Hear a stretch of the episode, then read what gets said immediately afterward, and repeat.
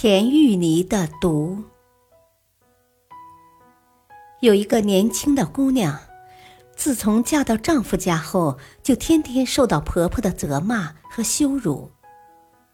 有一天，她实在忍受不了婆婆的辱骂，就跑到一家药店，准备买毒药毒死自己的婆婆。可是她又不想被人察觉，于是她问医生：“啊，医生。”有什么药可以毒死我的婆婆，而又不被人察觉呢？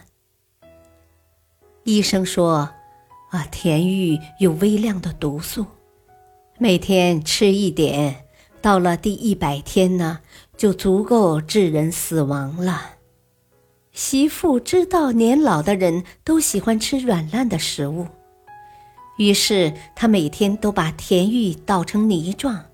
然后微笑着端给婆婆品尝。吃到媳妇精心准备的甜芋泥，婆婆觉得自己以前对媳妇实在太苛刻了，于是开始善待媳妇。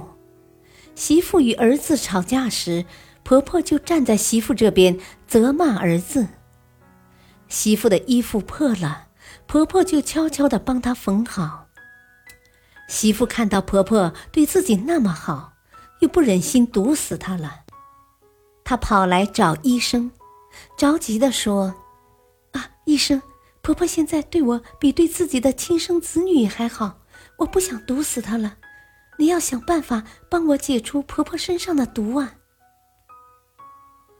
医生微笑着告诉媳妇：“呵呵，田玉你。”只是一道老人极爱吃的点心，不会毒死你婆婆的。大道理，不管是陌生人还是朋友，不管是长辈还是晚辈，只要你真心的对待他们，他们就会真心的对待你。